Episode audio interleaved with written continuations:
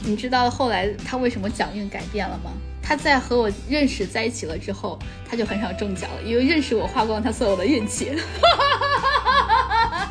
哇，我翻了一个巨大的白 眼。那我哎，我们今天就跟大家聊这么多，希望大家都拥有这份自信吧。好狠毒的祝福啊！嗨，姐妹们，大家好，欢迎收听你们的摸鱼搭子略好笑俩人，我是在废土世界扫垃圾的哥哥。我都听不懂你在说什么的辣 妹。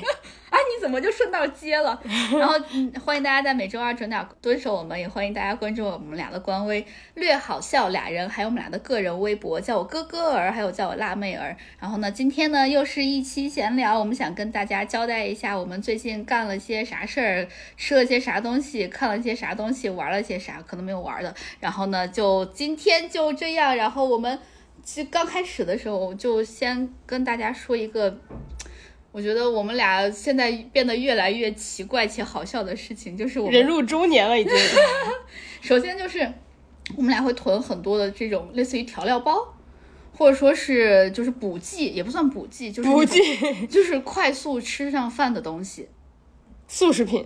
啊，对对对，哎，你这个形容很准确。哎就是我前两天的时候，速食品都降级了。以前我们管速食叫肯德基，为什么？以前肯德基就是说是那种 fast food。哦，这样子，对啊哇，学到了。现在看我麦当们劳现在都吃不起了，你知道吗？对，它涨价了。哦我看见了，我看到有的人说那个就是本来是卖门信徒，然后被迫就是逐出独门。 然后我我们最近就存了一些很好笑的东西，就是存了一些调料粉。呃，前两天呢，我刚给辣老师拿了一包酸菜肥牛的料，酸汤肥牛的料，然后还有一个淮南牛肉汤的料，然后还哎，有你一要不要个提一下那个冬阴功的羹料羹的事儿？什么羹？哦，对对对，我还买了三十包三十包羹，就是家乐的各种羹，就比如说什么。嗯，小猫在叫，还有什么什么鸡茸素米羹啊，什么香菇鸡鸡肉羹啊，什么酸辣汤啊，什么黑胡椒汤啊，大概就是这种乱七八糟的这种汤哦。西湖牛肉羹我囤了好多，就是各种各样的粉，因为每次吃的时候很方便，稍微煮一下，往里面打一个鸡蛋，鸡蛋甚至都不用打，你知道吗？就甩进去就可以了，甚至都不用再洗一个碗。然后呢，嗯，我就问辣老师要不要一起共享这等美食，毕竟我有三十包。然后呢，辣老师就作为一个南方人，他就特别讨厌这种黏黏糊糊的东西。我觉得你就是讨厌勾芡，对吧？哎，我觉得这个不是南方人的特征，因为广东人喝粥，就是它不能归在南方，可能只能归在极小部分地区就，归归你。甚至是我们家那条街道。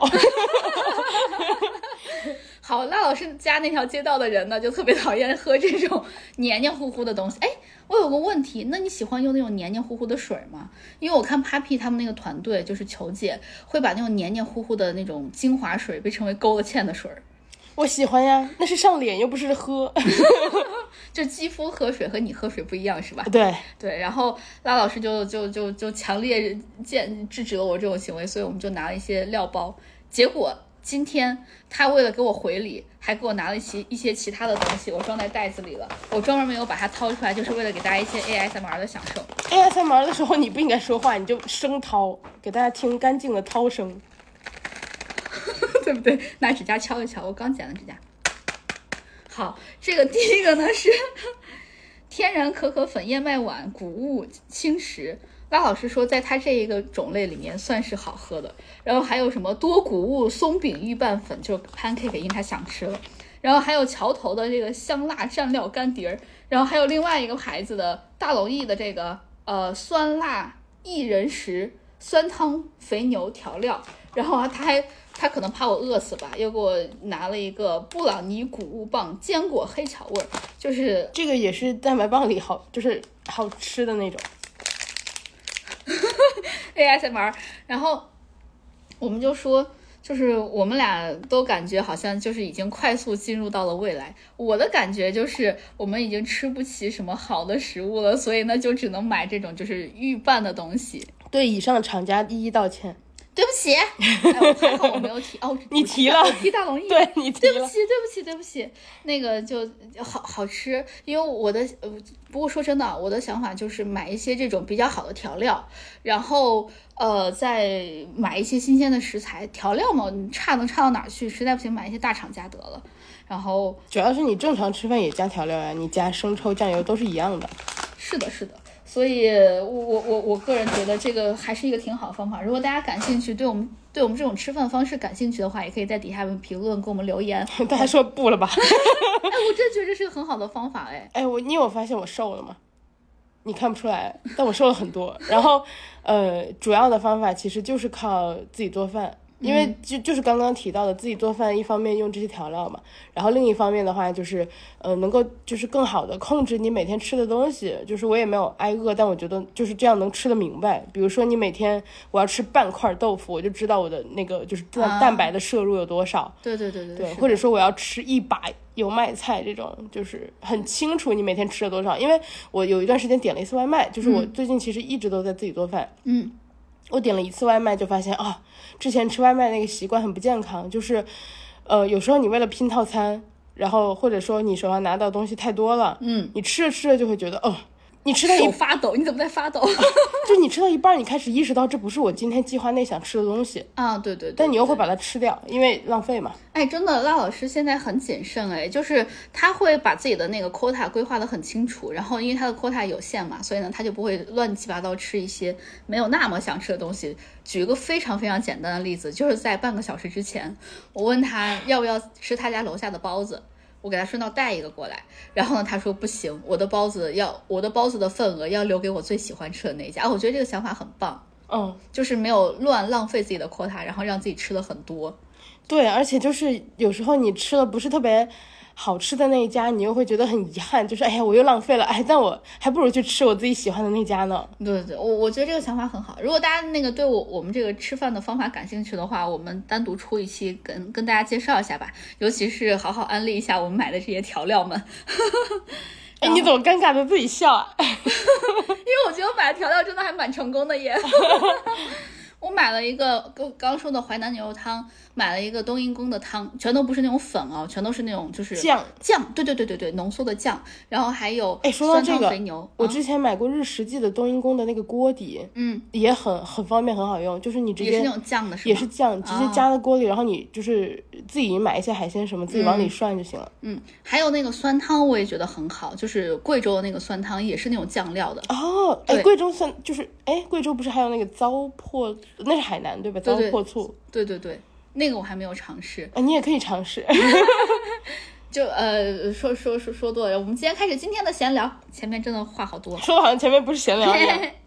那这个下一个，我想跟大家呃聊一下我最近在看的一本书。大家不要听到我推荐书就跑，我看的都是一些不太正经的书。没有，不是是那个，就是秦海璐平时耳朵里会听的那种，是 吧？比它稍微好一些呢。哎，我今天看那个小红书，嗯，然后秦海璐在，因为花少那个节目我没看，就是只看了一集，然后嗯我看了好多 cut，、啊，是吧？ 然后我今天看到有人的截图，然后就是秦海璐，我不知道是在哪儿，然后就说，哎，我要是有能和动物交，就是与和与野兽什么沟通的能力就好了它是。白然雪后公主耶。然后不是底下评论里都说，天哪，就是你平时看的应该是什么什么文什么什 么文， 就是你知道他应该没少听，这个是有一个专门的名词的，能说吗？不能说。哦，OK，呃，我我我我看的这本书呢，哎，一一看你就老专业了就是各种像的。啊！算了算了算了，我看的这个书呢，就是是是能说的，叫《我在废土世界扫垃圾》。这个书其实还蛮有名的，就是是一个晋江去年二零二三年还是二零二二年排名在前几的一个网文，他更了很多年吧，还是一个新的，更了两三年吧，还一两年，我我不太清楚更了多少年。就是我是最近这两天刷到了小红书的一个帖子，说，呃，它就是一个征集，类似于是你之前听说过什么东西，然后对它的预期很高，最后看就是看过什么书，你对它的看之前你对它的预期就很高，然后看了之后发现它比你想的还要好。我就是在那个评论里面找的，我在废土世界扫垃圾，就是在评论区可能排名前一一二的这样的一个吧然。后点赞巨高对，点赞巨高，点赞第一的你猜是哪个？哦，呃，是都是书吗？都是书，科幻类，提示一下。三体啊，是啊， 《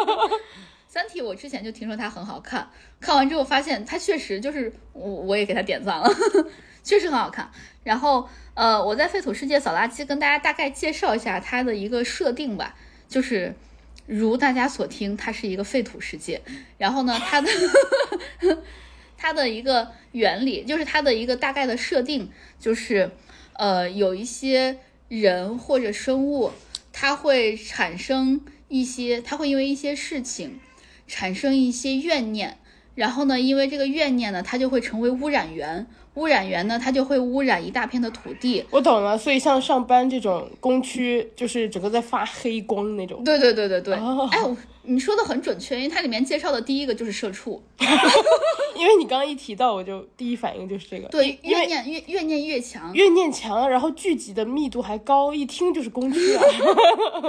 就是它这个设定就是你的怨念越强，因为它污染是分等级的嘛，就是重污染和轻污染，它分成 S、A、B、C、D 这样的五个等级，S 是最强，D 是最不强的。然后也就是说，你的怨念越强，你的污染源的这个能力就是越强，你所污染的就是污染指数就越高。然后呢，污染它不是按那个范围算的哦，它是按空气中间的那个污染的浓度算的。而且如果你进入这个污染的区域的话，你会疯狂掉散值，就是你的精神会不稳定。哎听起来跟那个什么监测什么 PM 二 点五 好对对像对，就啊是。你吸入那个污染太多的话，啊啊你你精神就不 稳定，然后精神越不稳定，你就会越容易发疯。然后在这个污染源里面，你要做的事情就是怎样能保持自己不发疯呢？就是和这个污染同频，啊，就是你也疯了呗？你就假装自己是疯的，就是你看到所有的这些事情都是不正常的，但是你要假装它是正常，并且按照这个污染世界的逻辑来。懂了，自我洗脑。对对对对对，然后但是同时自己要清楚，你只是在演戏，you know。哦，好难哦。对，所以所以这个女主她扮演的角色，她是一个扫垃圾的角色，啥意思呢？就是她分成两队人，一队人是清除那个污染源的，清除污染源的自然就是这个污染的就没有了嘛，对吧？然后呢，呃，扫垃圾的人就是在前面的人清理完了之后。它是会有一些污染的孢子给吸出的，所以呢，这个女主就是需要把这些孢子全都给吸走，就完了，这就是她的工作。但是因为她是一个很强的人，所以她是一边吸那个孢子，然后呢一边清理污染源。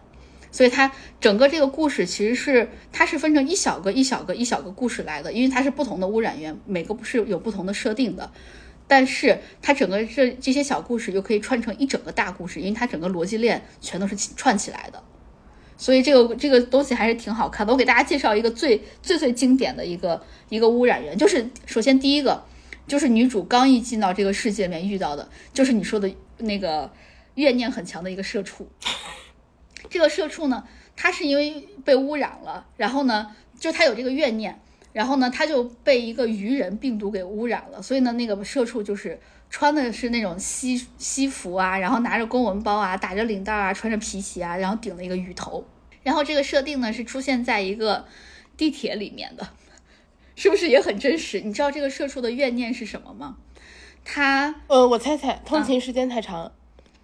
你小看了这个设定。是吗？对，这个社畜呢是一个男的，他就生前是一个男的，然后呢，他因为每天都要加班儿，所以呢，他所以呢，他家里面有老婆有小孩儿，他每天在上班之前，小孩儿就是他一上班，小孩儿还没有睡醒，他回家的时候，小孩儿已经睡了，所以呢，他永远没有小孩儿永远没有在清醒的时候见到过他，所以呢，他每天就是跟自己规定，我一定要在地铁的，我要赶上地铁的那个末班车，这样子我回家的时候，小孩撑一撑可以醒着等他。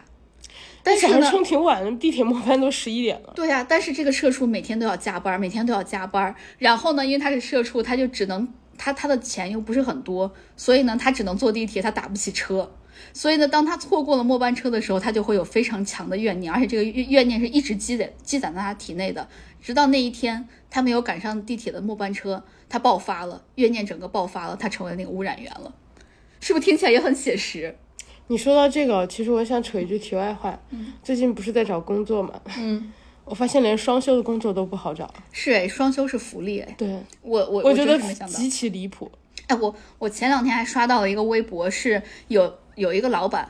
我我能点出他的嗯名字吗？点呗， 三七互娱的老板，他发发一条朋友圈，然后呢，这个朋友圈被截图发到了微博上面，说。哎，我真的不明白为什么现在的年轻人都不愿意工作六天，就是周六上班，难道不是一个很正常的事情吗？只有周六上班，我们才能和世才能赶上世界其他国家的那个脚步。我们的然后薪资和世界其他脚步并轨了吗？然后我我们的你那个年假有吗？法法国和德国有四到五周，我们五天，然后底下的评论就说，员除工夕不放假哦。员工努力加班，只能让你和其他世界的老板同频，不能让不能让我们和其他人世界的那个员工同频。没有吧？我觉得好像世界其他国家的老板，甚至大没有这么多有钱人吧，就是从数量来说。那世界上还有其他的一些老板在遵守，就是在实行四天工作制呢，就是我们连双休，哎，都是都是福利。而且这些这个老板啊，我我看到他的时候，他说六天工作制看起来是不可能实行的，我第一反应就是那个人家那个四天工作制。啊，对呀、 对呀、然后还有一些灵活的那个，就是 work from home 那种。啊，是的，是的，是的，这个呃呃，说说回这个书，我在废土世界扫垃圾。不，我们刚说的都跟这个书有关。我们在 我们在拆解这个男的的心理状态。那我再跟你说，他现在怨念最强的一个一个污染源，就是你刚说的，是写字楼，是公司。对，你看，你你记得我刚说污染源是分等级的吗？D 是最轻的，D、C、B、A、S 是最重的。然后呢，她要去这个女主接到一个任务，她要去清理一个 S 级的污染源。她进去之后发现这是一个公司，她就敲门进去，发现每一个人都非常的正常，然后在写着，在打着那个报告啊，就是在一不停的敲键盘啊。她当时还写了一个非常。非常非常写实的事情，就是这些员工看上去没干什么，但是他们都在很忙碌的敲着键盘，也不知道自己在敲些什么。然后整个工区完全没有人说话，都是巨大的敲键敲键盘的噼里啪啦的声音。哎，那我觉得还强点儿。如果工区很吵的话，你也不是没经历过，我觉得更烦。哎，我有听说一个那个鉴别一个公司是否加班的一个方法，就是你去上班的时间去看他们，去公司面试的话，如果这个公司不是非常的吵，就大家都得安安静静干活的话，这个公司有可能是不会加班的。然后如果这个公司很吵的话，它大概率会加班。有什么原理，就是或者说分析的逻辑嘛？因为不上班的话，就是所有人都不不说嗯话的话，是就是赶快做完。赶快你做完，回家就没事儿了。哦，反然后还有一哎些就是他说一直在聊天啊、说话啊、嬉戏啊这样的公司，有可能就是因为哎，我反正都要加班加很晚，我不如现在就是摸鱼着，然后随便混着工作。这个很有道理。还有就是大家到那个饭点儿就赶就晚上的饭点儿，就比如说五点半六点就赶快去吃饭，这种就有问题。还有一个就是我有看的，就是我自己的一个很朴素的逻辑，看这个公司是否包三餐。如果他只包午饭，或者说他完全不包的话，可能还行；一旦他开始包早饭和晚饭的话，一定要警惕。还有打车，对对对。还有那个什么班车之类的，我觉得这个都是一个要警惕的。我现在但警惕没用啊。就是你大概知道它是啥了嘛，你就有个心理预期，要的钱可以稍微多一 点儿。我我因为现在找工作嘛，我然后我发现就是你在首先知道这些的前提下，嗯，要钱多有时候也要不到，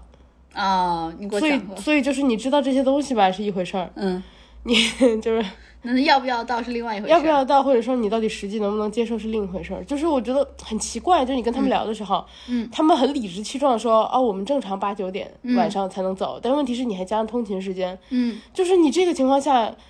你只能保证单身的人才干得了这个工 作。嗯，确实，而且还有一个啊，就是我现在在约面试的时候，就别人跟我要约面试时间的时候，我会专门挑一个很晚的时间，比如说人家问啊，请问那个三点四点可不可以面试，或者早上能不能面试？我会专门挑，我说啊，我上午或下午都有事儿，能不能稍微晚一点？比如说六点七点面试，就钓鱼。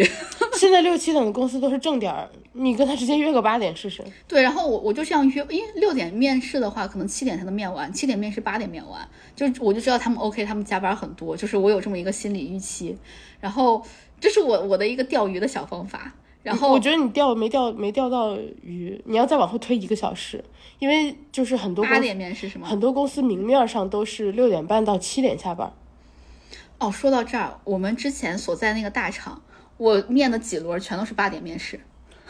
对，就是你约六七点左右可，特别是六点多，嗯还测不出来，就是你怎么也得约七点往后。嗯。还有一个方法就是，就是我现在在面试的时候，一轮、二轮就是一就是那种业务面的时候，没有真正涉及到那 HR 面的时候，他们会问你现在的就是原来的在那个大厂的工作强度怎样。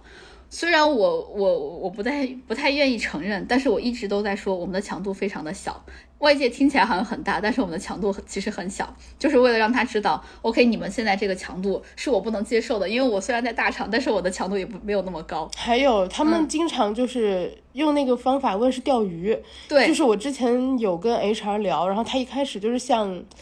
呃，比较像跟你闲聊的感觉，然后对问，对哎对，那你之前什么什么的，你们工作什么时间到底大概几点啊？然后你嗯们加班吗？然后你聊到后来发现他用这个反压你，然后就说我们这儿可不加，然后对对对那我们给不了多少多少，对对对对就对是或者是他就说我们这儿当然弄我理解这是 HR 的工作，但是就是。就是现在这个大环境，就是你因为 HR 自己也加班嘛，对对就是对这个大环境就让你觉得很难受，就是特别是通勤现在就是几乎你找不太到通勤半小时以内的工作，除非你随着你的工作搬家。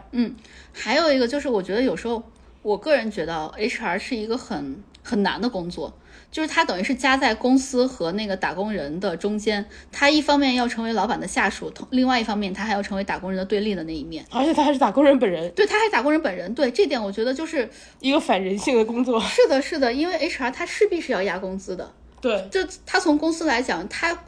说实话，他工资压压的越低，他的业绩越好，对吧？这是他一个专业的表现，但是对于打工人来说，就是就是包括他自己肯定也不想被压工资啊，所以呃说回了这个文啊，就是我我我强行拉回来。强行拉回来，对对，我们废话太多了。然后还有就是最最污染最严重就是那个 S 级的，就是在公司嘛。它还有另外一个描述公司里面的员工的特点，就是一到呃平时不说话，但是一到放饭的时间了，十一点、十二点、一点的这种时间，所有人就不知道为什么突然一下一瞬间被激活，然后所有人都站在传送带上被传送到食堂里面。我觉得这个也很写实，这这就是我每次看到班车或者看到这种。电梯或者地铁的感受，就是我们都是那种被传送的货物。哎呀，不好意思，我要偏题了。我说一句啊，我之前面的一个公， 面的一个那个公司，嗯，他午休只有一个小时，哦，那这个根本然就不后够。然后他还说他加班，就是我我不知道哪来那么多理直气壮的公司，你知道？吗？他还说，嗯，我们是大厂。我想说你们哪是大厂？就你放到网上去，大厂这个词是有大概标准的。大厂我不理解是就那三家吧。我我觉得可以划到十家以内吧。嗯但是就是不是你公司规模大就是大厂，you know，就是大厂是有大概的一个标准的。啊，我我想起来你说那家公司了，它甚至不算中厂，在我理解。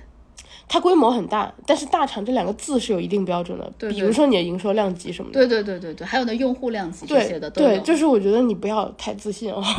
对，然后呃，最后再说一句这个这个文啊，就是大家看这个文的时候，其实它它是一个恐怖小说，然后但是它写的又又会让你觉得很现实，这是我觉得它写的很好的一个地方。呃，你听听你的话，它是个恐怖小说，但它很写实。 你听一听，因为有时候就是现实，呃，灵感来源于现实嘛，对吧？但是现实又会高于这个灵感。我是不是不能再说了？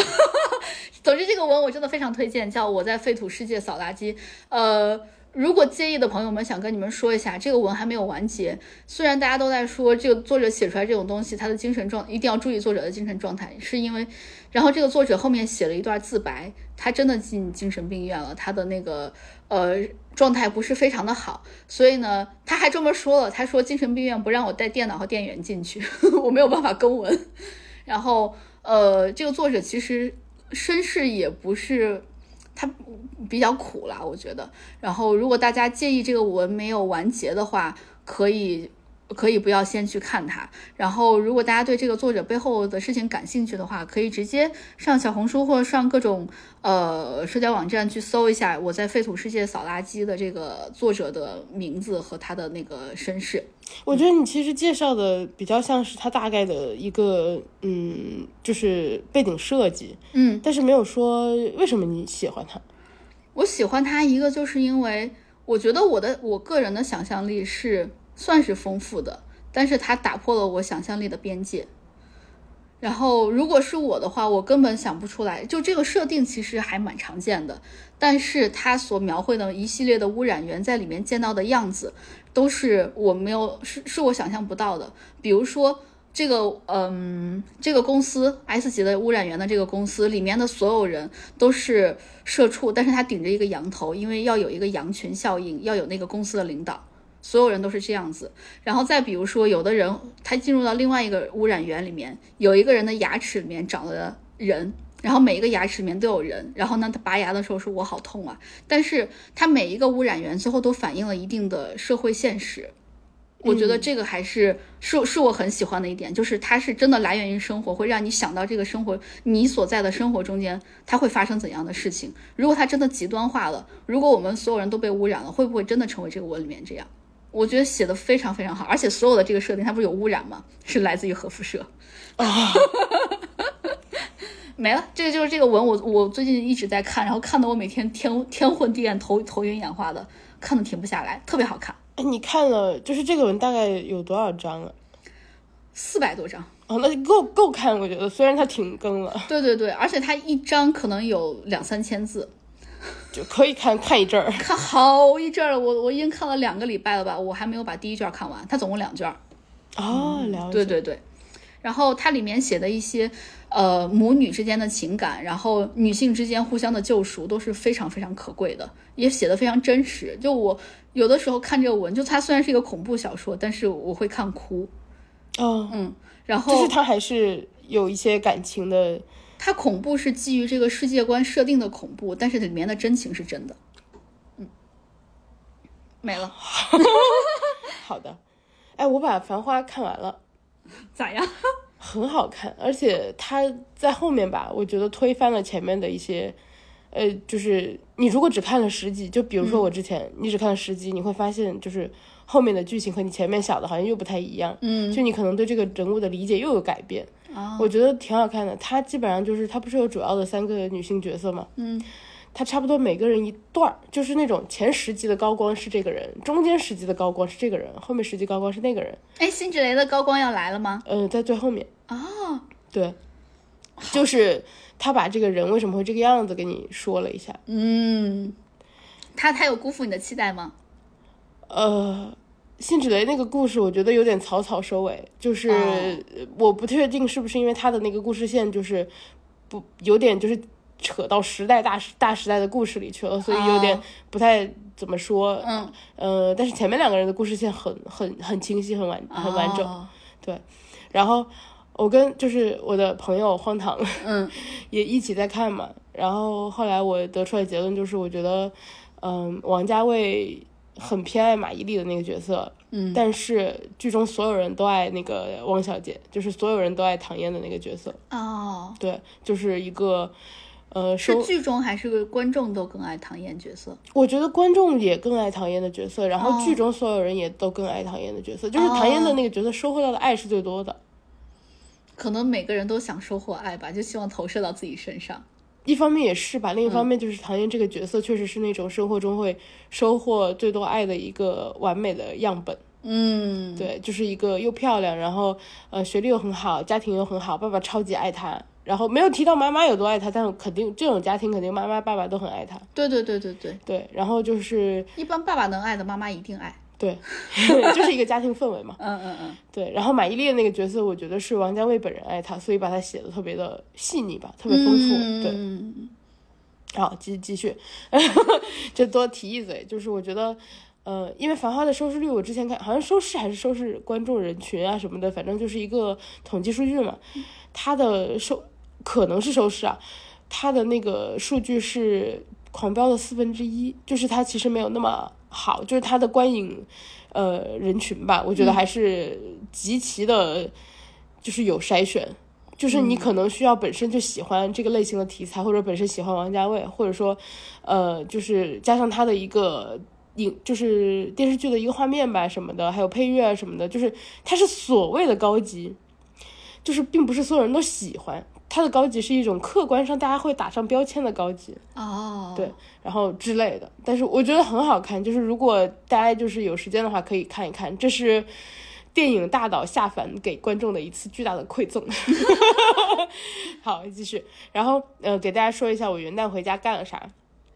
元旦回家其实就是回家玩儿吧。然后呢，嗯、中间发生了两个比较有意思的事情，然后可以跟大家分享一下。就是我妈呢，有一天呃拉我出去散步，因为我妈老拉我出去散步，然后大概下午四五点的样子，然后那天我爸也有空，大家就一起散步，然后散，我妈就说，哎。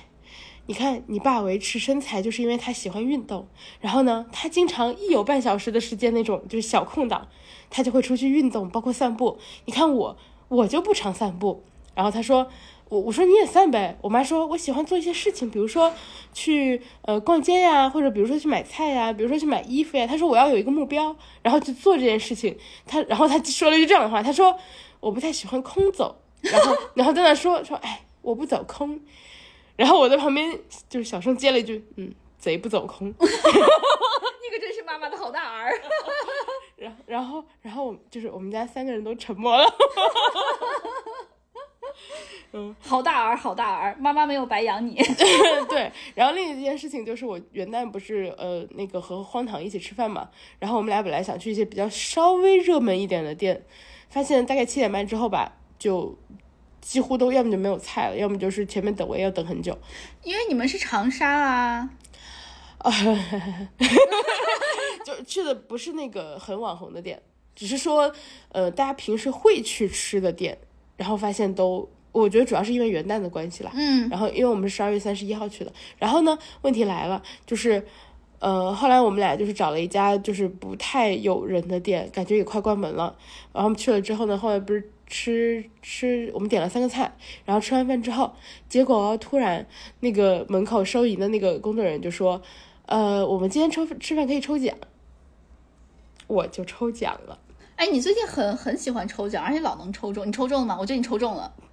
我他就每个人都能抽中，因哦为他、哦哦哦哦，OK。对，因为他等于就是给吃饭的人，可能就今天的人一些回馈，然后嗯只是说那些签的大小不一样。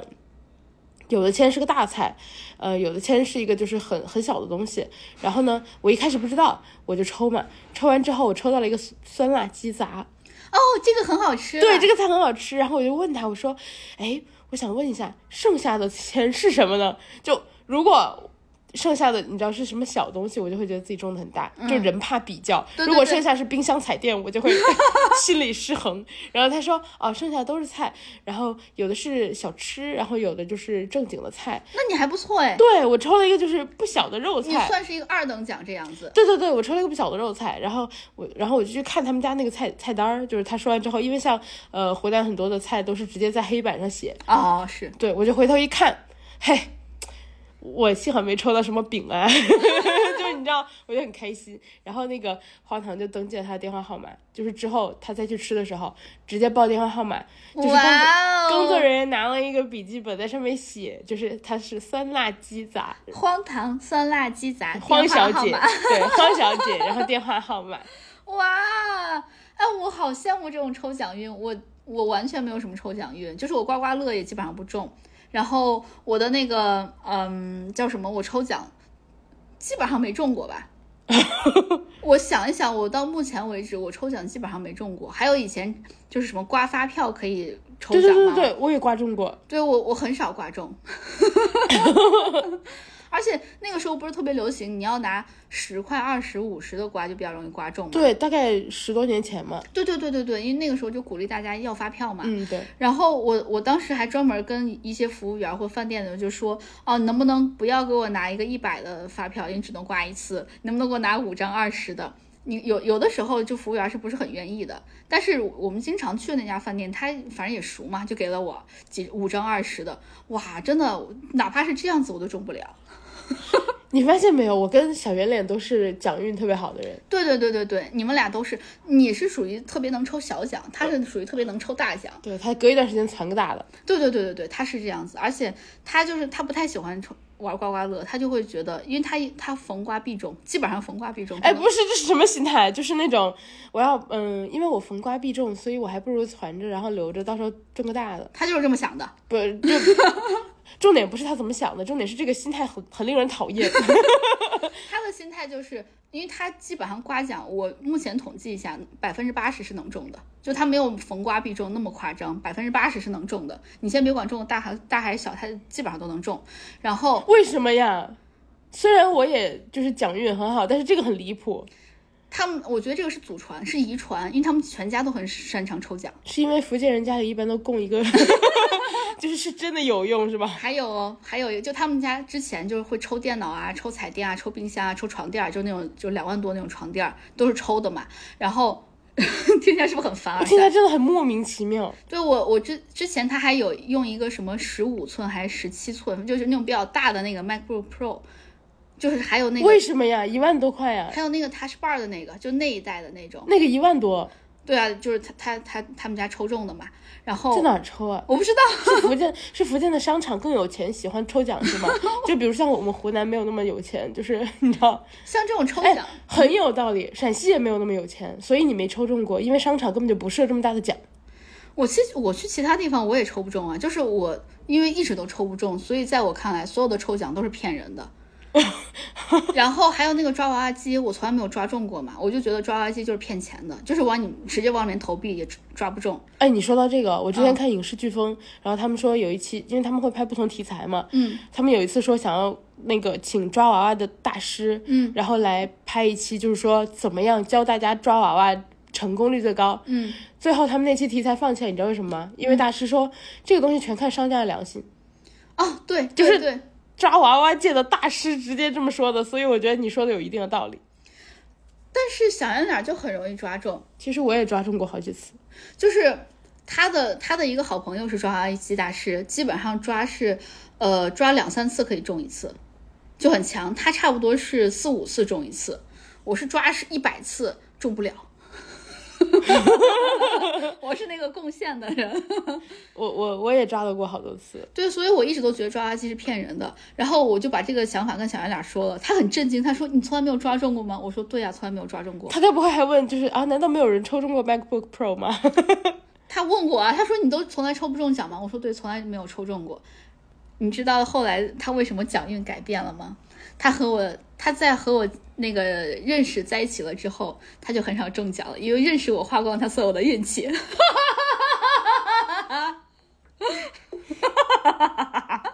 我没好，了我翻了一个巨大的白眼。讲完了， 到你。 我翻了一个巨大的白眼，我真的哎为什么要听这一段？然后我前两周我真难受呀！我前两周去看脱口秀了，然后就是嗯，深圳有一个那个什么俱乐部，我买了票，然后去看。哇哦！现场有一个装男，我以为你哇还在哇，我刚刚那个就是花认识我花光所有运气，吓我一大跳。我喂怎么还要 Q 我？我已经忘完了，我现在就是不想提到刚刚那件事情。就是现场有一个男的超级装，真的很离谱，你知道，呃，就是大家当那天就是他的演出的话是三个人，嗯，然后是轮番上场的那种，就是脱口秀演员。然后他有一个他他俱乐部的那个主理人是主持人，嗯，然后呢，上来之后，他主持人先跟观众互动嘛，然后底下的观众就是呃会第一排那天是空的， 就是大家都往后坐，然后我坐在第二排的中间，但他没有找我， 我感觉很像上课哎，就他一般上课第一排都会空着。 对，有一点儿，因为因为脱口秀就是默认第一排是接受互动的，嗯然后大家就是那种有点期待，但有点怕其他人觉得你你将你今嗯天是来表现的，所以大家就不太喜欢坐第一排。哦，真我上课全都坐第一排。怎么你又不是默认老师那天会跟你表现？ 就是呃，你知那道为啥坐第一排吗？为什么？因为我期末考试，因为灯下黑因为期末考试如果分儿不高的话，我的平时分儿可以拿满 分儿，哦。我还我还一些想小技巧。 我还想说，因为灯下黑，这样也可以在老师眼皮子底下看小说。哎，我上大学可真是没少看。哎算了，说继 续。然后，然后那个呃，那天就是第二排可能比较偏的地方，就来的比较晚，然后坐了一个男生。嗯，那个男生呢，就是很主动的想要接那个主持人的话，然后后来主持人就跟他互动嘛。哇哦，他超装的！就是主持人就问他说：“哎，你是做什么职业的呀？”他说：“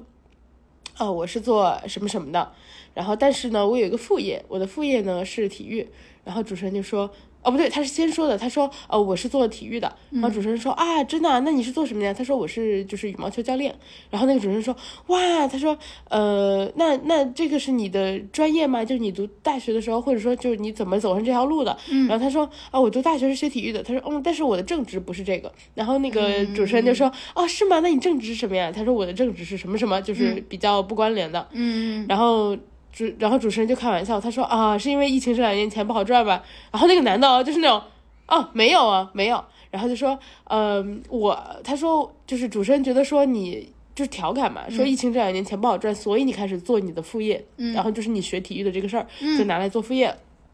他说：“哦，不是啊，没有啊。”然后就说：“嗯、我现在就是反正有空就去教嘛。”然后主持人就问他说：“啊、那那个课时费应该挺高的吧？就是你教羽毛球。”他说：“嗯，那个两两百多一个小时吧。”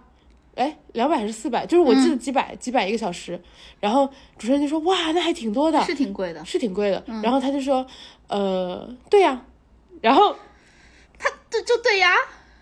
他就那种嗯，对啊，然后就说，呃，主持人说，哎呀，那拉我带我带带我吧，拉我入行吧，然后什么的，就开玩笑嘛。对对对，然后因为他作为脱口秀演员，喜欢就比较矮化一下自己的收入，呃是是对的，就是主要是谁，就是没有人来看脱口秀，是希望观众被主持人就是看意思不的上，对对对然后主持人所以就是脱口秀演员会自我矮化一下，就是博大家一乐嘛。嗯，然后主持人就说啊，带带我吧，然后什么的，他说啊，我是学这个专业的，就是什么什么，你知道，那就是那种我带不了你，就是那种。啊，超级那个，然后就是呃，那个男的还不停的就说嘛，然后主持人说啊，那你能大概介绍一下，就是比如说呃，那你教羽毛球就是会能够教哪些动作啊，或者说就教多久能学会嘛？他说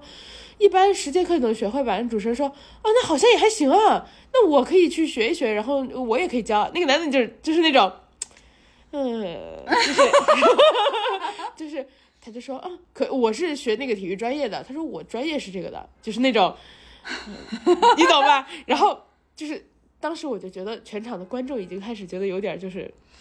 对，就是你驳人家面子干嘛？而且就是你哪那种怕挂一下主持人也可以啊，或开玩笑也可以，干嘛这么认真的否定啊？对，特别是大家看脱口秀都是为了听一乐的，就是对呀那种对呀嗯没有人是来听你炫耀的。然后，而且主持人点你其实就是为了调侃一下。是，然后主持人就说。啊、是吗？他说，可是羽毛球不就那几个动作吗？他说谁不会打羽毛球？其实打都会的吧。他说不就是抽吗？然后就是发球吗？什么什么？他说那不是，那有很多动作，然后怎么怎么？然后当时大家就就是，你就听到人群开始小声 的，就是人群开始小声窃笑那种。然后场子还很小， 但我觉得那个人的 ego 太大，可能没有听到吧。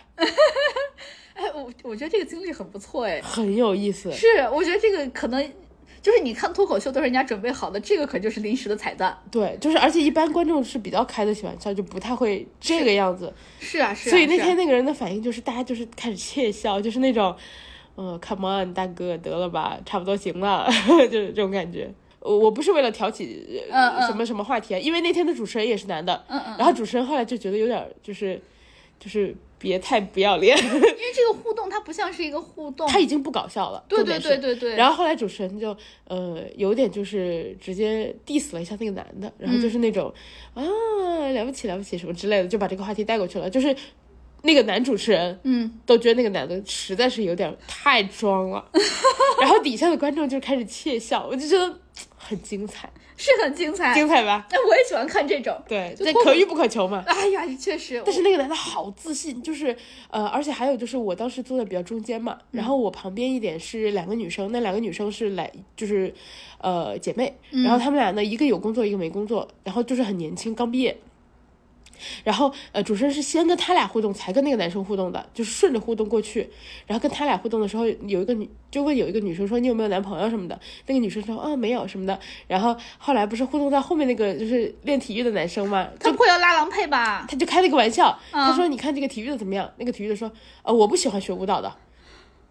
他”他他博那个女生他有什么？喂喂，他他有什么资格说这些就？之类的，他就他好像原话不是这么说，但大概意思就是说，呃，我我就是看不上你，或者说别别给我在这拉郎，就是这种感觉。哇，大哥你谁呀？你哇！我当时就是你知道，所以大家观众嗯一直在窃笑，就是那种哇，好自